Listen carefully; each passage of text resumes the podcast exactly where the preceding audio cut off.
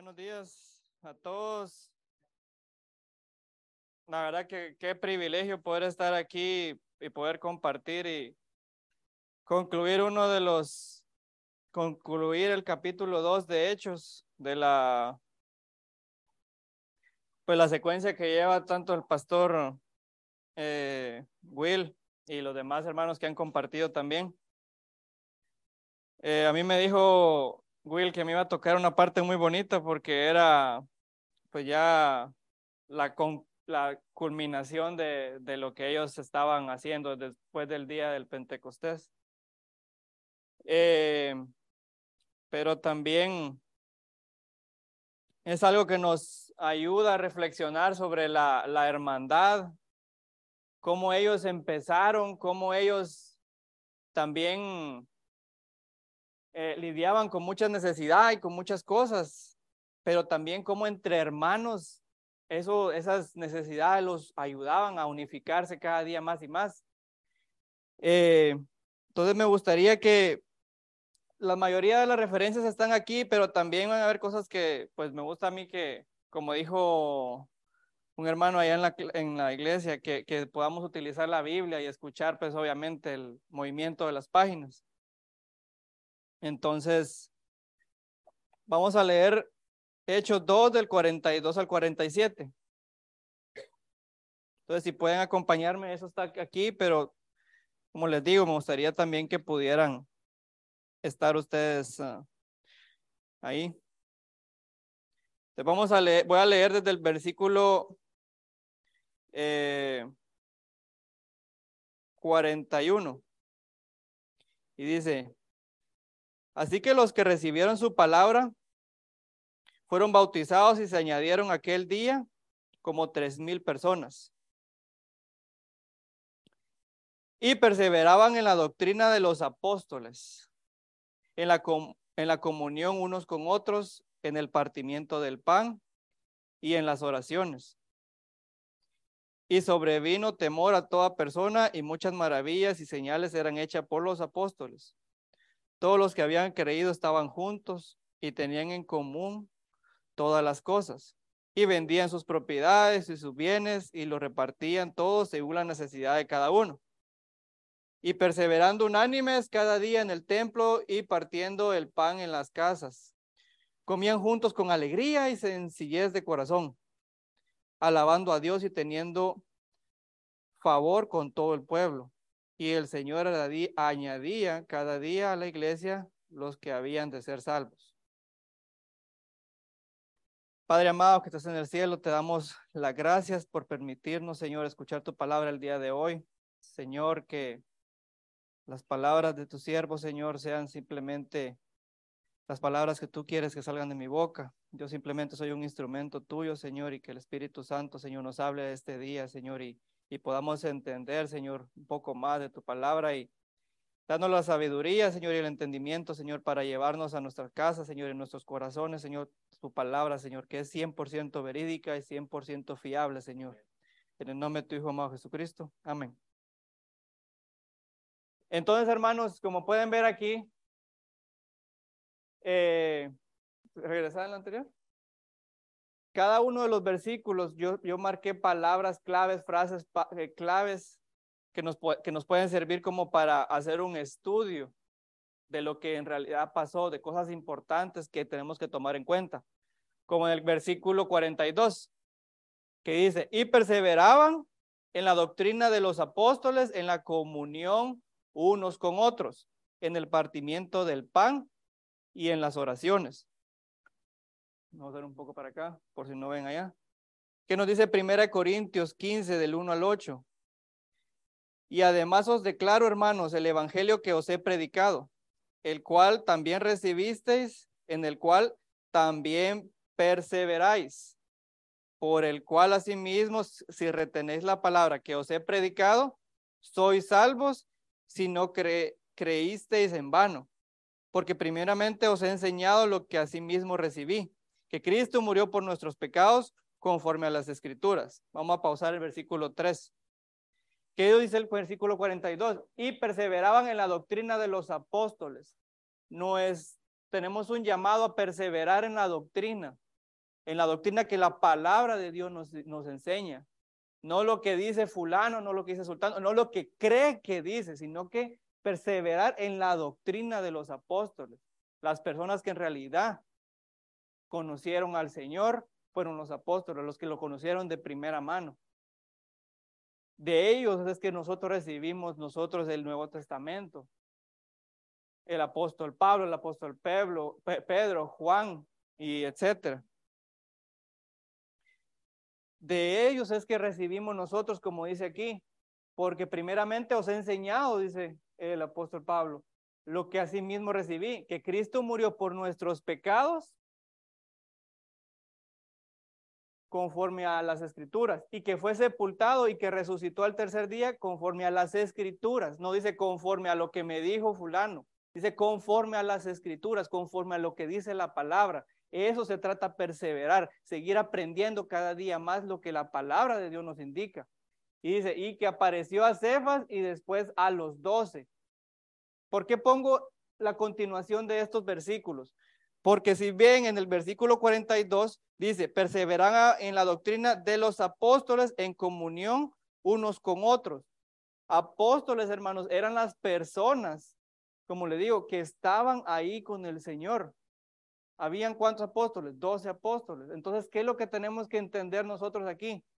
Que ahora no puede haber un apóstol nuevo. No puede venir que la iglesia tal y tal, el apóstol que fundó tantas iglesias. No existe tal cosa. ¿Por qué? Porque dice versículo 15, eh, capítulo 15, versículo 6. Después apareció a más de 500 hermanos, a la vez de los cuales muchos viven aún, o sea, en el tiempo que se escribió esta carta, y otros ya duermen. Después se apareció a Jacobo, después a todos los apóstoles, y al último de todos, como a un abortivo, me apareció a mí. ¿De quién está hablando? Del, el que escribió la carta a los Corintios fue el apóstol Pablo. O sea, el último apóstol, el apóstol de los gentiles es el apóstol Pablo. Entonces, esa doctrina que está hablando aquí es dada por ellos. Ellos son la base prácticamente de, de la doctrina sana. No puede venir ahora alguien y decirles que viene un apóstol de tal lugar y que el profeta de aquí y allá. No, hermanos, la palabra es clava, que la, palabra es muy clara en ese aspecto. Si ustedes leen aquí todo esto, tengo muy poco tiempo para volver a repetirlo, pero ahí se pueden ver, ahí pueden ver ustedes. O sea, tenemos que perseverar en la palabra, en entender el contexto de cada una de las situaciones que estaban ahí y entender de que los apóstoles eran los que estaban predicando literalmente estos tres versículos y esos tres versículos son los que nosotros tenemos que estar aprendiendo. ¿Cuáles versículos? ¿Qué es lo que dice? Que Cristo murió en la cruz, que fue sepultado y que el tercer día resucitó por nuestros pecados. Ahora bien, vamos a la siguiente. ¿Qué es lo que dice aquí? Recuerde la sana doctrina no deje que un engañador lo confunda. Segunda de Juan 1, del 6 al 11 dice, y este es el amor que andemos según sus mandamientos. Este es el mandamiento que andéis en amor, como vosotros habéis oído desde el principio, porque muchos engañadores han salido por el mundo que no confiesan que Jesucristo ha venido en carne, sino que es, sino que este hace el engañador y, es, y el anticristo. Mirad por vosotros mismos para que no perdáis el fruto de vuestro trabajo, sino que, recibáis galardón completo. Cualquiera que se extravíe y no persevera, ¿qué dice ahí? En la doctrina de Cristo no tiene a Dios. El que persevera en la doctrina de Cristo, este es el Hijo, este, el que, perdón, el que persevera en la doctrina de Cristo, ese sí tiene al Padre y al Hijo. Si alguno viene a vosotros y no trae esta doctrina, no le recibáis en la casa ni le digáis bienvenido, porque el que dice bienvenido participa en sus malas obras. ¿Qué es lo que tenemos un llamado entonces? A perseverar en la palabra, en la sana doctrina de Cristo, en la doctrina que se nos está haciendo enseñar. Entonces tenemos que recordar siempre ese tipo de cosas, que van a haber personas que van a venir a tergiversar la palabra y que nos van a querer enseñar otras cosas que están fuera de contexto. Por eso siempre ha dicho los, el pastor Will, cuando van también allá, los otros maestros, nosotros, nosotros hermanos que han venido aquí a compartir con ustedes, tenemos que saber el contexto de cada versículo, tenemos que saber por qué se dijo en ese momento, si es para nosotros o no es para nosotros, si aplica ahora nuestro tiempo o no aplica. Entonces son cosas importantes que tenemos que tomar muy, muy en cuenta. Versículo 42 siempre. La siguiente frase. Comunión unos con otros. Segunda de Corintios 6 nos dice, no os unáis en yugo desigual con los incrédulos, porque qué compañerismo tiene la justicia con la injusticia ¿Qué comunión la luz con las tinieblas? ¿Y qué concordia Cristo con Belial? ¿O qué parte del creyente con el incrédulo? ¿Y qué acuerdo hay entre el templo de Dios y los ídolos? Porque vosotros sois el templo del Dios viviente, como Dios dijo, habitaré y andaré entre ellos y seré su Dios y ellos serán mi pueblo. Yo puse esa imagen porque me acuerdo el día que fuimos ahí el grupo de hombres a, compartir un, tiempo con el pastor Sam, un día muy, muy bendecido. Y puse esa imagen más que todo porque tuvimos una comunión entre hermanos. Pero también me, me vino a la mente cuando estaba poniendo esto, de cuántos de nosotros a veces dejamos de ir a fiestas, hacemos ese tipo de cosas, porque es que ya no nos corresponde eso porque ya no somos del mundo como para venir y estar juntándonos con ese tipo de, de, de estar haciendo ese tipo de participaciones. O sea, nuestro llamado ahora es tener comunión con nuestros hermanos, nuestros hermanos en Cristo. O sea, tenemos que juntarnos así. No tenemos el tiempo suficiente para venir a estar desperdiciándolo en otros lugares.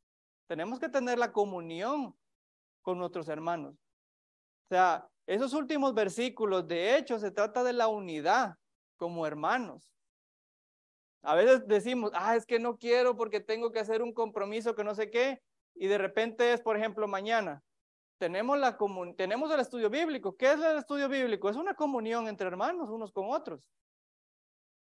O sea, ponemos a veces otro tipo de, de ¿cómo se puede decir? Reuniones, otro tipo de, de cosas que tenemos que hacer simplemente porque no nos place ir.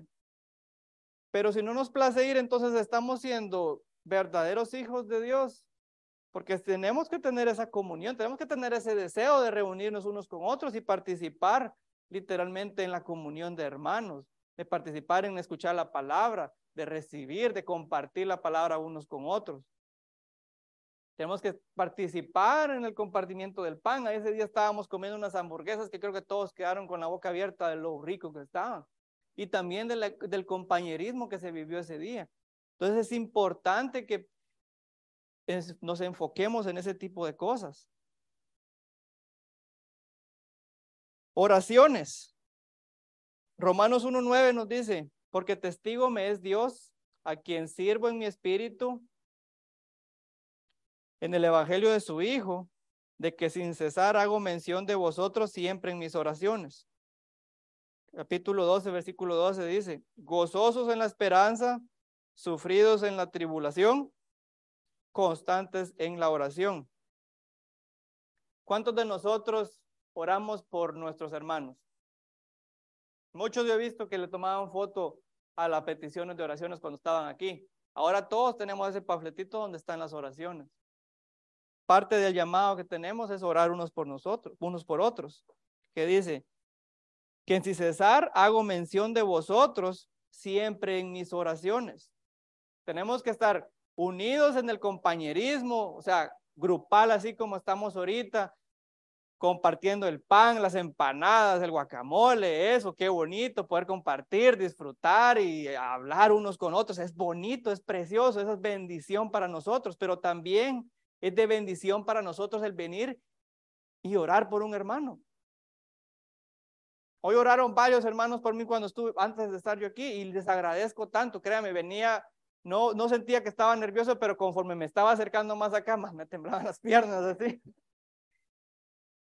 Pero es que Es necesario que oremos unos por otros, que sepamos que todos prácticamente, y no digo prácticamente, sino que todos literalmente somos débiles en algo. Y reconocer eso, que nos quitemos el orgullo y vengamos y reconozcamos que somos débiles en algo y que todos estamos pasando por algo.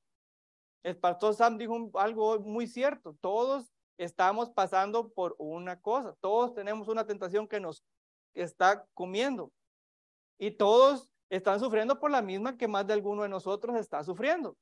No podemos venir, ah, es que no, es que usted se supiera la tentación que tengo yo, el alcohol, que no sé qué, y hablándole tal vez a un hermano que esté igual que usted. Pero por el orgullo, no, el otro no, él no, no dice nada. ¿Por qué? Porque no, no, ¿qué van a pensar de mí? No se puede. Versículo 12 dice, gozosos en la esperanza, sufridos en la tribulación, la vida es una tribulación, nadie vino aquí a pasarla bien. Y si la está pasando bien, qué bueno, pero van a venir momentos que le va a costar. La vida es una montaña rusa de sube y baja, sube y baja, así va a ser todo el tiempo.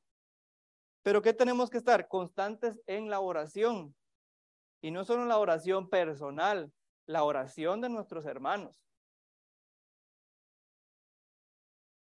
Ahora bien, vamos al versículo 43 de Hechos, capítulo 2.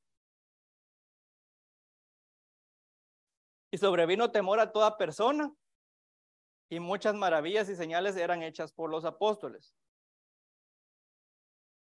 Recuerde quién fue el último de los apóstoles, hermanos. Por cuando vienen ahora otras, vienen, eh, vienen iglesias o grupos así que dicen que verán señales aquí, que ya, y empiezan a hablar, como decía eh, de otras lenguas, que no sé qué, que se empiezan a inventar otro tipo de cosas. ¿Quién fue el último de los apóstoles? La respuesta la tenemos en 1 Corintios 15, del 7 al 10, que dice, después apareció a Jacobo, después a todos los apóstoles. Y el último de todos, como un abortivo, me apareció a mí, porque yo soy el más pequeño de los apóstoles, dice Pablo, que no soy digno de ser llamado apóstol porque persigué la iglesia de Dios. Pero por la gracia de Dios, soy lo que soy y su gracia no ha sido en vano para conmigo. Antes he trabajado más que a todos ellos, pero, pero no yo, sino la gracia de Dios conmigo. Entonces recuerde que ese tipo de versículos tenía su tiempo. No podemos venir y tomar cosas en el pasado, aplicarlas en el presente. Pues hay cosas que tenemos que saber el contexto de todo eso.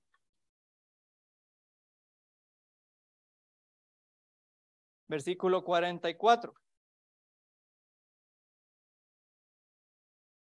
Dice, todos los que habían creído estaban juntos y tenían en común todas las cosas. Y la multitud, dice en Hechos 4:32, eh, de los que habían creído eran de corazón y un alma. Y ninguno decía ser suyo propio nada de lo que poseía, sino que tenían todas las cosas en común.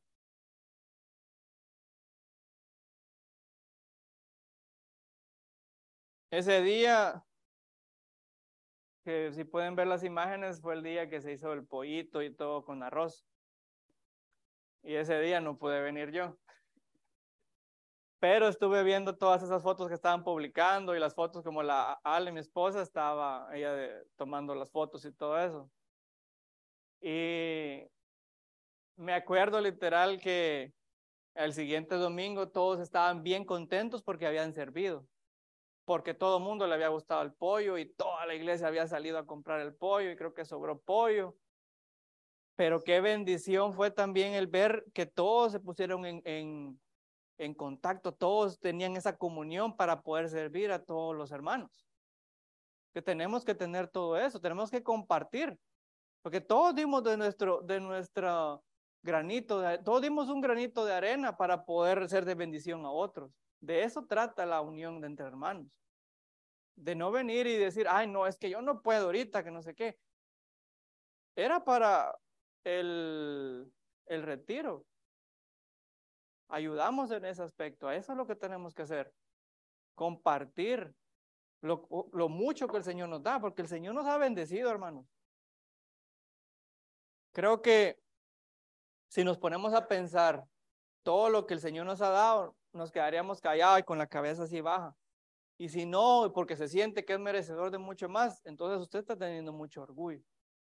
Porque en realidad no merecemos nada de lo que tenemos. Pero el Señor le place darnos.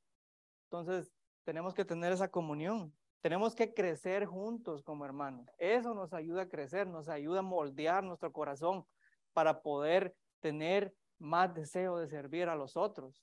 Porque es que a eso venimos, no venimos a que nos sirvieran. Si Cristo vino a servir, ¿por qué venimos nosotros a que nos sirvan? Venimos a servir al prójimo. Versículo 45. Y vendían sus propiedades y sus bienes y lo repartían a todos según la necesidad de cada uno. Qué versículo más duro, ¿verdad? Porque dice, y vendían sus propiedades y sus bienes y lo repartían a todos según la necesidad de cada uno. Muchos, muchos dirán que tenemos que dar, vender todo para la iglesia y venir y regalarlo todo, que no sé qué, porque así dice el versículo. Y tiene que darlo, hermano, porque así dice el versículo. Tenemos que entender el contexto también. La iglesia estaba siendo perseguida. Muchos prácticamente dieron todo por seguir a Cristo. No era lo mismo que ahora, que podemos venir aquí y salimos y no tenemos tal persecución como antes. ¿Qué es lo que decía Pablo en el versículo anterior? Creo que era en el 1 Corintios 15, 10. Dice, pero yo, perdón, dice, bueno, en el 1 Corintios 15, 9 porque yo soy el más pequeño de los apóstoles, que no soy digno de ser llamado apóstol, porque perseguía la iglesia de Dios. O sea, imagínense lo que está diciendo él. Un apóstol que antes de ser apóstol fue un perseguidor de, de, los cristianos. Entonces, tenemos que entender eso, la situación en ese entonces, habían, entre los hermanos había muchísima necesidad. No era como ahora. También no quiere decir de que no tengamos que ayudar al prójimo, porque sí, tenemos que ayudar a las necesidades de nuestros hermanos. Si miramos que un hermano está pasando una necesidad, tenemos que ayudarlo. Es nuestra responsabilidad en ese aspecto si están nuestras posibilidades. También no va a venir usted decirle, es que hermano, fíjese que me endeudé con la troca porque y tengo necesidad de pagar la letra porque necesitaba esa troca. O sea, eso también fue negligencia de ese hermano. Tenemos que también entender los contextos. ¿Qué dice Romanos 12, 13? Compartiendo para las necesidades de los santos, practicando la hospitalidad. O sea, ayuda a su hermano en ese tipo de necesidades. Sea hospitalario con su hermano, invita a su hermano de vez en cuando a hacer algo. Si ve que no tiene algo, o si sabe que tal vez tiene, pero a usted le nace, ¿por qué no le va a invitar? Le va a llevar algo de comida extra. No está de más. Primera de Juan 3:16 dice, en esto hemos conocido el amor, en que Él puso su vida por nosotros, también nosotros debemos poner nuestra vida por los hermanos. Pero el que tiene bienes de este mundo y ve a su hermano tener necesidad y cierra contra él su corazón, ¿cómo mora el amor de Dios en él? O sea, nos llamamos cristianos y que tenemos al Señor, pero cuando vemos necesidad en un hermano, que sabemos que podemos ayudarle, le cerramos el corazón, cerramos la puerta de nuestro corazón y miramos para otro lado. Es esa la actitud que debe tener un cristiano. O sea, nos está haciendo una pregunta Juan ahí, que lo que dice, ¿cómo mora el amor de Dios en él? Dice. O sea, si esta persona ve a su hermano tener necesidad y cierra y cierra contra él su corazón, o sea, ¿cómo vamos entonces nosotros a ser un ejemplo para los otros si nosotros no ayudamos en ese aspecto? Nadie quiere tener necesidad, hermanos. Hablando lo que es, nadie quiere tener necesidad, pero a veces la vida le toca duro a una persona y a veces simplemente le toca duro a esa persona para que la otra persona venga y pueda ayudarlo y pueda ser un ejemplo de cómo en realidad debe comportarse un cristiano. Hijitos míos, no amemos de palabra ni de lengua, sino de hecho y en verdad. Tito 3:14 nos dice, y aprendan también los nuestros a ocuparse en buenas obras para los casos de necesidad, para que no sean sin fruto. Hermano, por sus buenas obras, por ser un buen ejemplo, usted puede traer a alguien a los pies de Cristo. Puede traer ese fruto, porque tal vez usted le está diciendo unas palabras, como dice en el versículo 18 de, de Primera de Juan, que dice, no amemos de palabra ni de lengua, sino de hecho y en verdad. Muchas veces venimos y predicamos el Evangelio, pero cuando esa persona que le estamos predicando el Evangelio tiene, tiene una necesidad, nos hacemos a un lado. El hecho, hermanos, tiene mucho que ver. Porque también tenemos que hacer buenas obras, porque esas son obras que el Señor nos ha mandado. ¿Dónde dice eso, hermanos? Efesios 2.10 dice, porque somos hechura suya, creados en Cristo Jesús para buenas obras, las cuales Dios nos preparó de antemano para que anduviésemos en ellas. Ah, o sea que tengo que hacer buenas obras. Sí, tiene que hacerlo porque usted, si usted es cristiano, es parte de. Usted tiene que ser un ejemplo en la sociedad. Tenemos que venir y ser fruto, tenemos que dar fruto. Si somos buen, si estamos pegados al Señor, ¿qué es lo que vino a hacer el Señor? A servir. Parte de servir, ¿qué es? Hacer buenas obras. Esas obras no te van a salvar. Si lees el versículo anterior de, los dos versículos anteriores de Efesios, eh, de Efesios 2 va a ver que no se puede salvar por las obras. Pero entiende usted que en el versículo 10 dice, porque somos hechuras suyas, creados en Cristo Jesús para buenas obras, las cuales Dios preparó de antemano para que anduviésemos en ellas. Son cosas que ya el Señor tenía para que usted las hiciera. Entonces, cuando usted vea necesidad de alguien, pregúntese, ¿esa necesidad la puedo suplir yo? Sí, la puedo suplir. ¿Por qué me la puso el Señor a mí? Es posiblemente una de esas cosas, una de esas obras que el Señor ya tiene para que usted pueda hacer de bendición a otro. Usted no sabe si esa cosa que el Señor tiene para usted va a hacer que ese hermano o esa persona sea salva. No sabemos cómo trabaja el Señor, pero sabemos que el Señor, esos son los misterios que nosotros entendemos, que cuando nos quedamos y vemos los frutos nos quedamos admirados de cómo Él en realidad obra. Capítulo, versículo 46. Y perseverando unánimes cada día en el templo y partiendo el pan en las casas, comían juntos. Con alegría y sencillez de corazón. Aquí puse algo aparte.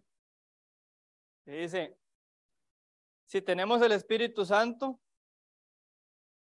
entonces el perseverar en unanimidad debe ser su prioridad.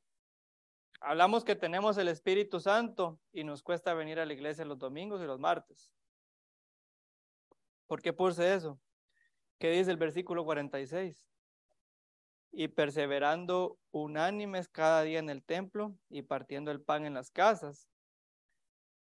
Pongámoslo de otra forma y perseverando cada día en la iglesia los domingos y los martes y partiendo el pan en las casas, en los estudios bíblicos, comían juntos, con alegría y sencillez de corazón. ¿Qué dice sencillez de corazón? No con orgullo, no con altivez, con humildad y sencillez.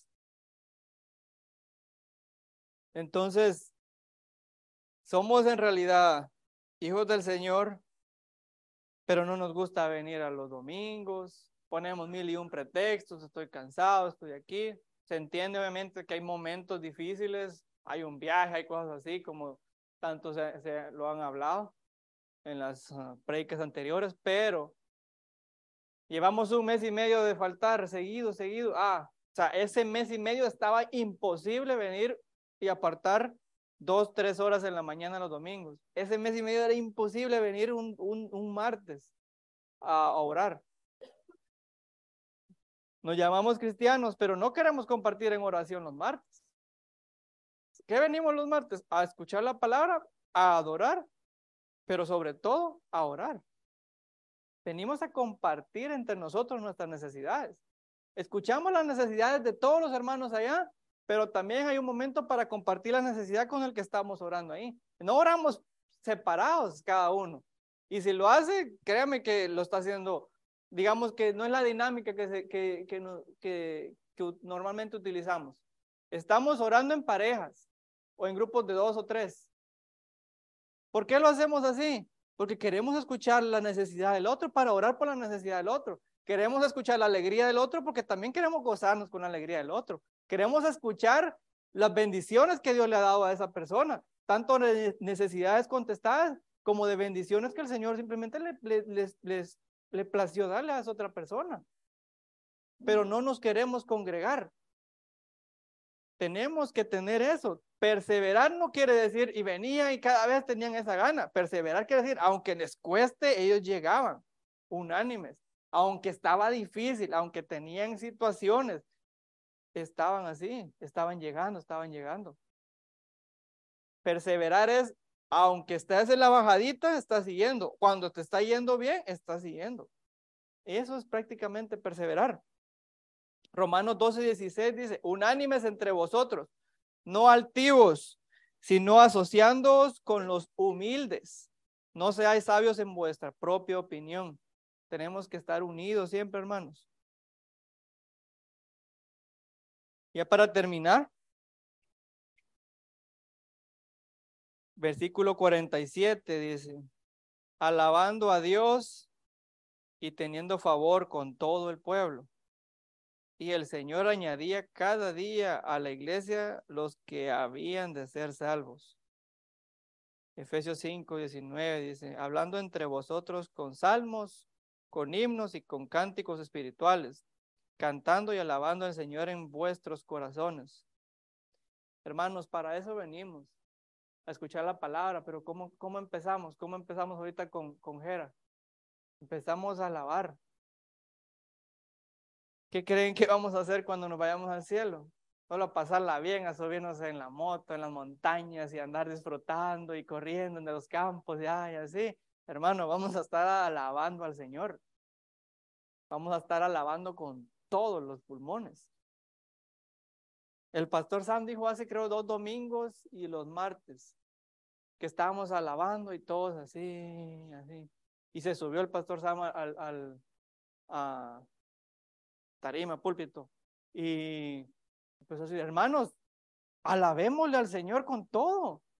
Tenemos que alabarle al Señor. Apocalipsis 19, 5 dice, y salió del trono una voz que decía, alabad nuestro Dios todos sus siervos y los que le teméis, así pequeños como grandes. Hermanos, usted es hijo de Dios, usted es su siervo. Usted primero lo acepta como su Señor y Salvador. Cuando usted, cuando Él es su Señor, Él es, usted es su siervo.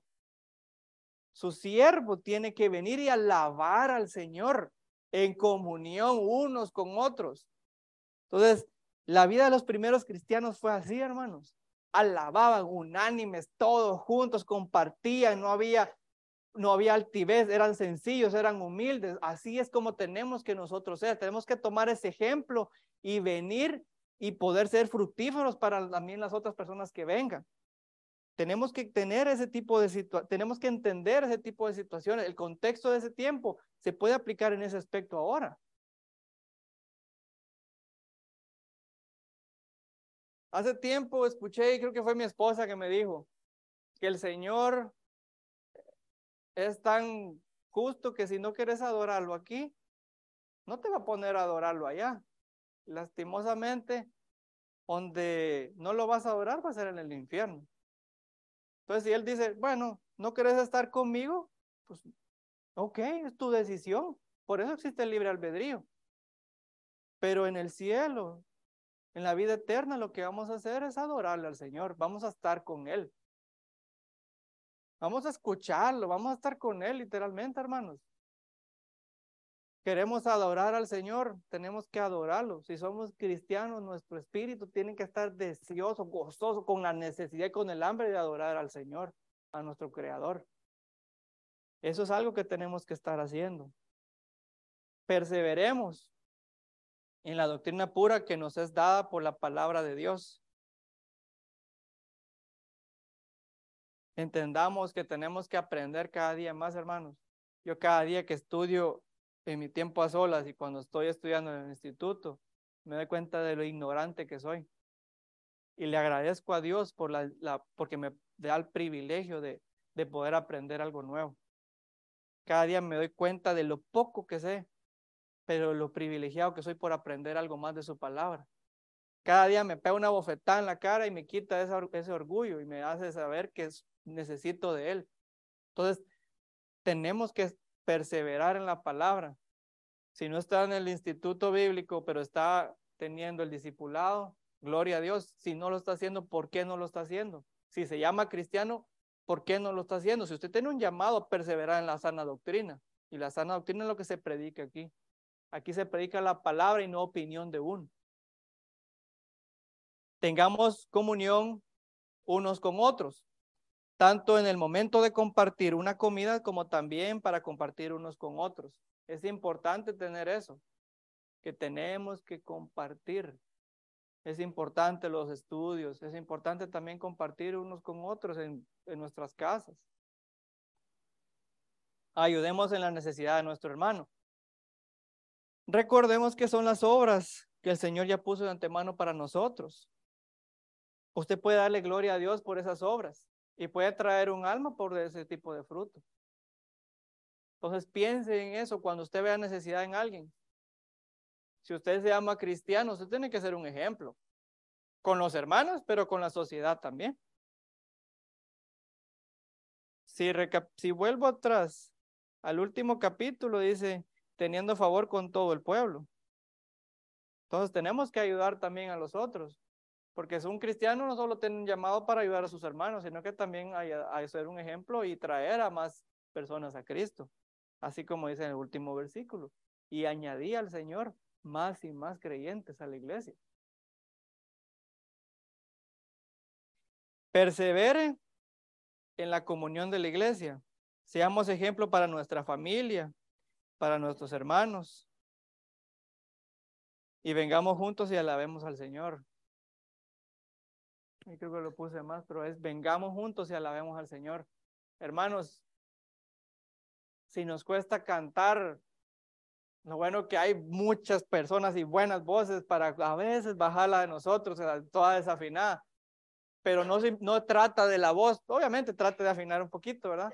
Pero lo importante es el corazón, es venir y, y quitar ese orgullo y decir, Señor, yo vengo aquí y quiero agradecerte con mi alabanza. Pero también recuerde que alabar también usted le da la gloria al Señor como si usted se comporta. Sea un ejemplo y de esa forma también obedezca la palabra y cuando usted obedece la palabra también usted está alabando al Señor. ¿Por qué? Porque lo está, amando lo que Él ha escrito para usted. Entonces, recuerda hermanos, como les decía, esta es el, la culminación de ese capítulo y les amo, Dios me los bendiga.